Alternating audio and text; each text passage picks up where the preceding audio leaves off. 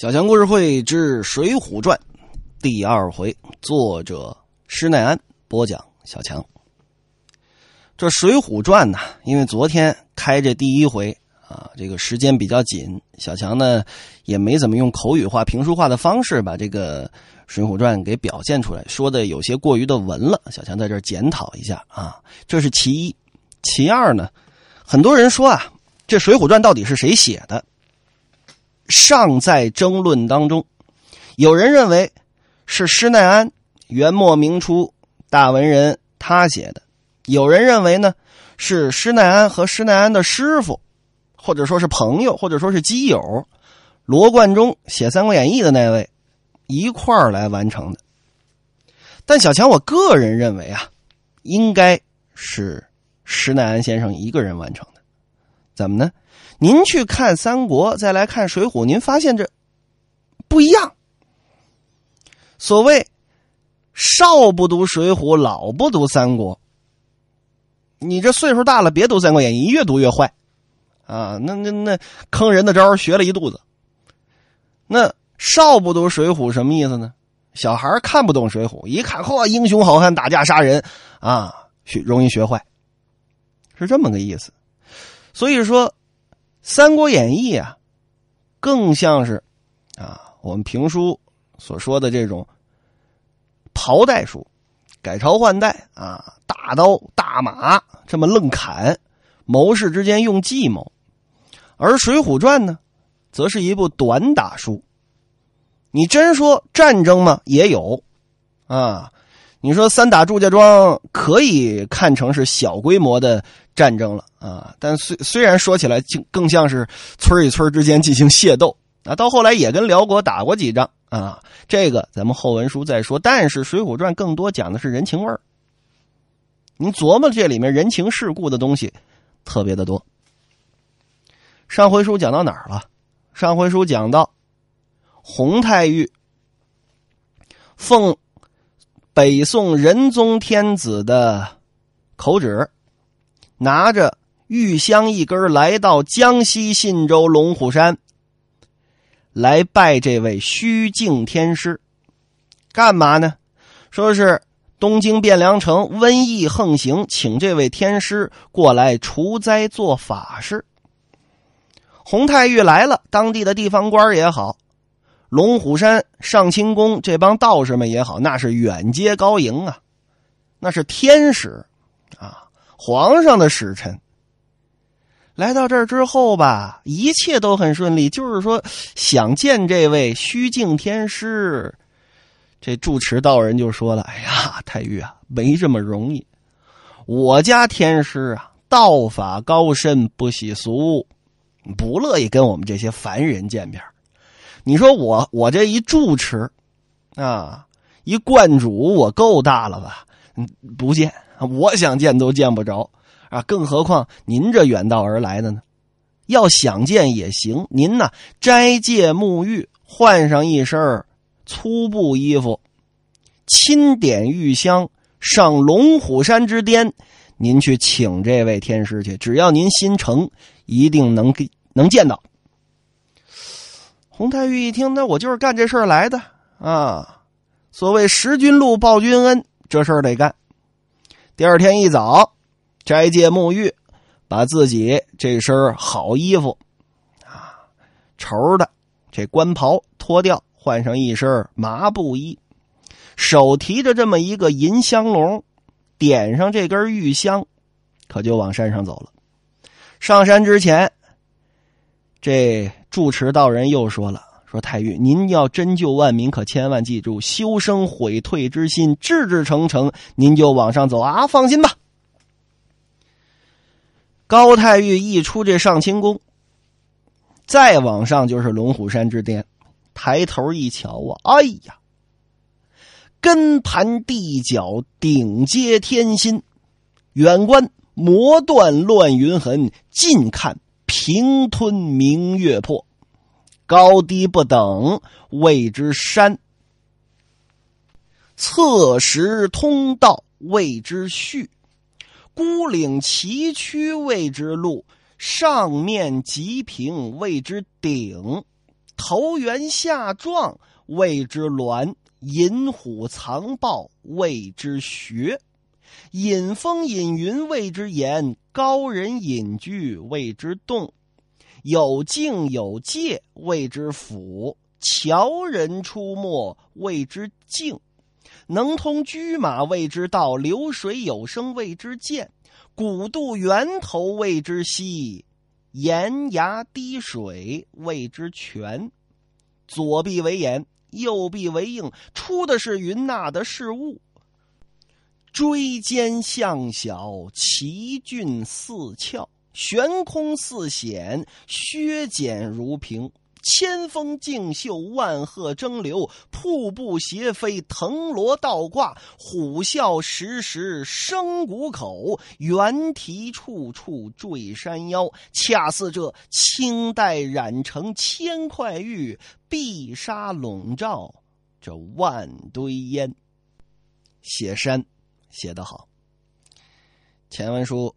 咱可讲了，不是前文书啊，是小强上一部四大名著的作品，嗯，这个《西游记》里边，您去看吧，人物字儿、花鸟字儿、景字儿啊，这种天气字儿，各种各样的诗全都有，写的那叫一个妙，到一个山就写一个，到一个山就写一个，这就叫什么？这就叫文采。那为什么回到小强前面说的话？为什么小强觉得这个《三国演义》啊？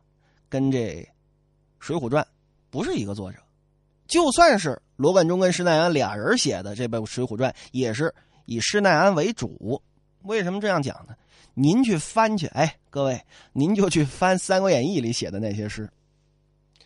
呃，我不敢说全部啊，当然也有写的非常好的啊，写的就那种大俗话。要多俗有多俗，实在写不出来了，然后就是愣凑四句的那种也有。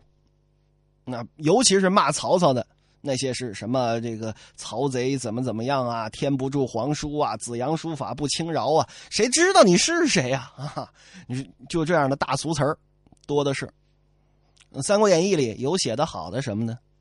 小强经常提这句：曹操死的时候，一首古风。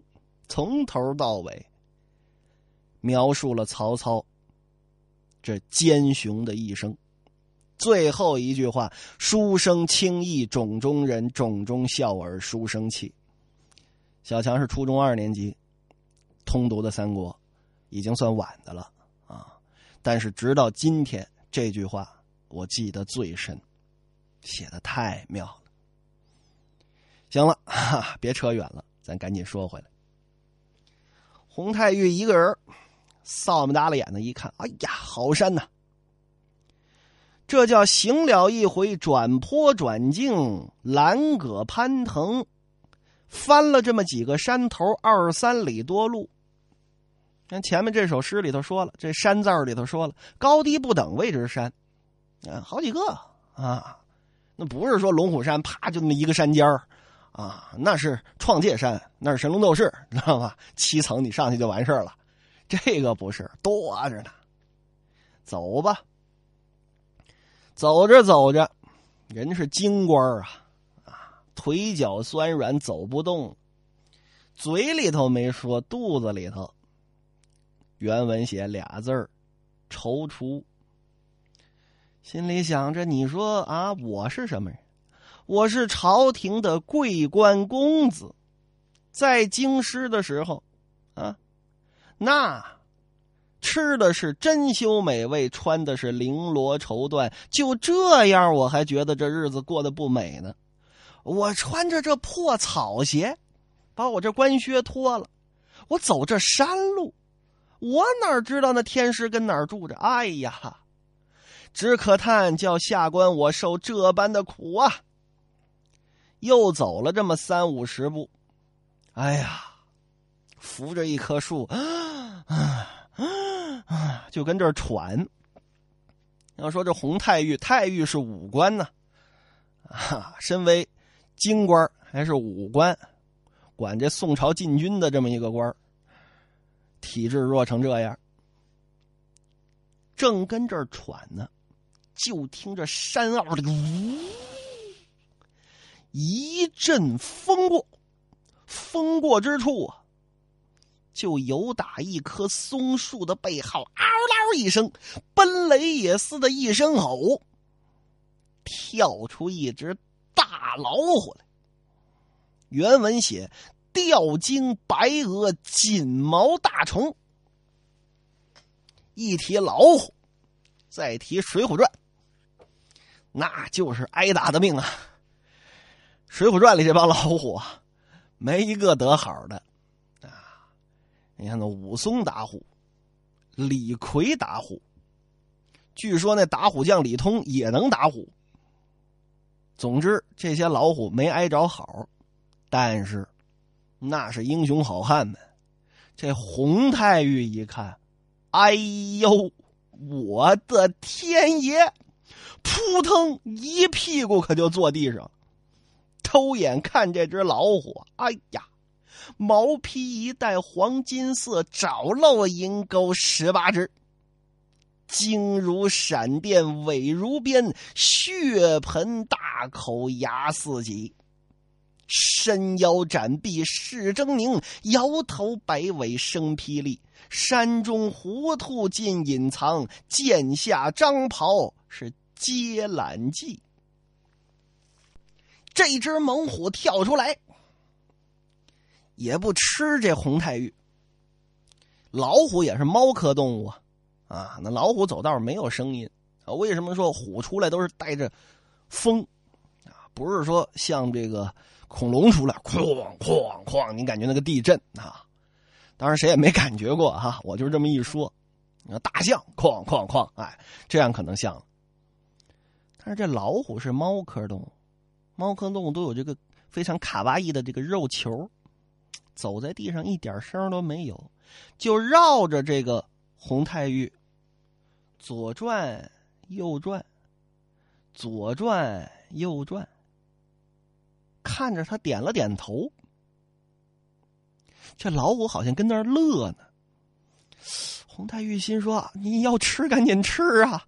啊，你给你看我这儿有皇上赐的玉香啊，我这银手炉里有这玉香，您您您您垫吧垫吧。”心说：“那也不是吃的东西啊，您这这听说猫都喜欢球类啊，我我我这也不是毛线球，这这手炉是圆的，您您这哎呀，不知道该怎么办了。”就见这老虎啊，看着他，点完了头之后，喵，喵了一声，嘣儿，旁边有一小山坡，往下这么一跳，走了。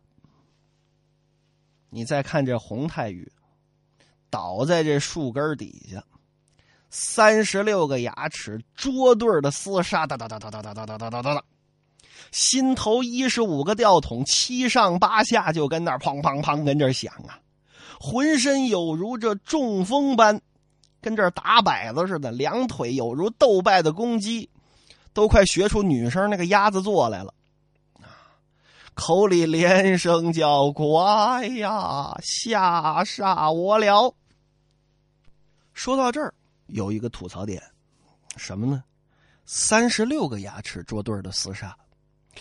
这红太玉长多少牙呀？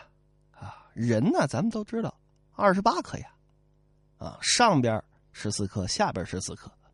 然后人呢，有些人会长这个智齿，也就是立式牙，也就是上边您从这中间牙缝数，往左第八颗，往右第八颗，下边左边第八颗，右边第八颗。如果长了，这个就叫智齿。有些人啊，就是咱们中国有些地方管这个叫立式牙，说长了这个牙了，说明这孩子懂事了。那算上这四颗，也不过三十二颗牙呀，这是人最多的牙齿情况。那这洪太玉怎么长了三十六颗牙呢？不知道，啊可能是北宋年间啊，这人长三十六颗牙。我也没经历过北宋啊，谁家里老人啊有经历过北宋的？啊，这个就是一千年前的事儿啊！这个，呃，跟小强说说啊，我知道知道谁长三十六颗牙，扯吧。小强跟这儿瞎扯着，这洪太玉就跟那儿坐着，瘫在地上瘫了能有一盏茶的功夫。一盏茶是多大功夫呢？又得扯个闲篇我得给洪太玉起来的时间呢。一盏茶呀，如果我没有记错的话啊，是十分钟到十五分钟的时间。啊，说一炷香是多长时间？一炷香是五分钟。那么一碗茶的功夫是十到十五分钟。就是说，这人拿起茶来，不是说啊，现在不会喝茶的，滋喽一口抿掉了，盖碗茶，端起来，撩这盖儿。啊，拨了这茶叶沫子，哎呀，抿一口，往桌上一放，看书也好啊，抽根烟也罢呀，啊，然后呢，过一会儿，哎，又想喝了，再端起来，再抿一口。这种茶您上哪儿看去？现在哪儿能找着呢？去各个这种历史文化底蕴比较丰富的这种城市啊，有卖大碗茶的，北京。前门情思大碗茶，成都、重庆也有大碗茶，啊，现在一般是五块钱一碗。我就是听书的，肯定有四川的朋友啊。现在还是不是五块钱？各位帮我普及普及。碗大，细细的品一碗，十分钟、十五分钟。您就说这洪太玉胆儿多小吧？那胆儿大也不管用啊，老虎啊那是。哎呀，好不容易站起来呀，长出一口气。一看这香炉也掉在地上了，赶紧捡起来，把皇上赐的这根香啊，香还挺好，没断，继续点着了，继续往山上走。心说：“我老虎都碰见了，我还怕什么呀？”接着往上走，又走了三五十步，心里跟这儿想：“嗨，你说皇上。”也是的，你说派谁不好？你说派我上这儿来，你让我受这么一场惊恐，这叫什么事儿？前面洪太玉刚抱怨了一回，蹦出一只老虎来，这回又心里跟这抱怨，刚一抱怨，就有打呀，这树根后边呜，又是这么一阵风。这阵风啊，还带着一股甜味儿，这是毒气，一股毒气直冲将来。洪太玉拿这袖子一挡自己的鼻子，就见山边这竹藤里嗖嗖嗖嗖嗖嗖嗖嗖飞出来一条水桶粗细、白花花的一只大蛇。洪太玉一看，我的天儿啊！我这回算死了，赶紧就躲到一坨石头后头。再看这蛇呀，好大蛇！昂首金标起，晴目电光生。动荡则拆匣倒缸，呼吸则吹云吐。鳞甲乱分千片玉，尾梢斜卷一堆银。这条大蛇，蛇呀，这个爬动的时候也没有声音，那都是鳞片呢。就这信子吐在外边，你就受不了。嘶洪太玉正找呢，这蛇跟哪儿呢？您看恐怖片里啊，都这样啊。您甭管是鬼啊，还是怪物啊，还是猛兽啊。您正面瞧呀，怎么不见了？一回头，绝对的跟你身后呢。洪太玉就这样，哎呀，这这么大蛇跑哪儿去了？一抬头，我的天哪！跟树上垂下来了，这蛇头正对着自己，两只蛇眼蹦出二道金光，张开巨口，一股子毒气，惊得这位洪太玉是三魂荡荡，七魄悠悠。这蛇看着洪太玉，蛇呀是冷血动物，也没有表情，啊，它不像这个呃哺乳动物。你说小猫啊、小狗啊，哎，它确实是有表情的，尤其是小狗，那高兴了、不高兴了，你真能看出来啊。这蛇呀也乐了，看着这洪太玉，我也不知道蛇怎么乐啊。这太玉定睛一瞧啊，你这，就见这蛇，走了，也走了。这洪太玉啊，这回好啊，有这么三五秒就爬起来了。哎呀，惭愧惭愧惭愧，我屈居一介武将啊！哎呀，惊煞下官了。再看身上啊，浑身的鸡皮疙瘩，每个鸡皮疙瘩铜钱大小，嘴里就骂这道士啊：“好你个牛鼻子老道啊，你戏耍下官！”啊！让我受这等的惊吓！我今天上山呢，我要找着天师，咱还好说。我这上山，我要碰不着这天师，嘿，哎，哎，您就等着我的啊！咬牙切齿啊，提着这银香炉，整了整身上，后背背着这黄绫子袋子，包着这皇上的圣旨，继续往上走。刚要往前走，他刚才可又骂了一句啊！就听得这松树背后，呜，又这么一阵风。洪太玉心说：“别来了，再来我可真完了。”就听得这阵风啊，带来的不是猛虎，也不是毒蛇，传来的是一阵笛声清脆。渐渐进来，洪太玉定睛观瞧，只见是一个道童。倒骑着一头黄牛，横吹着这么一支铁笛，转出山凹来。这位道童头挽两枚压髻，身穿一领青衣，腰间掏结草来编，脚下芒鞋麻间革，明眸皓齿，飘飘不染尘埃，绿棕朱颜，耿耿全无俗态。昔日李洞宾，吕洞宾啊，有首牧童诗写得好，说这草铺横野六七里，笛弄晚风三四声，归来饱饭黄昏后，不脱蓑衣卧月明。这位道童看见洪太玉，噗呲儿也乐了，说：“这位老爷，您是哪儿人呢？”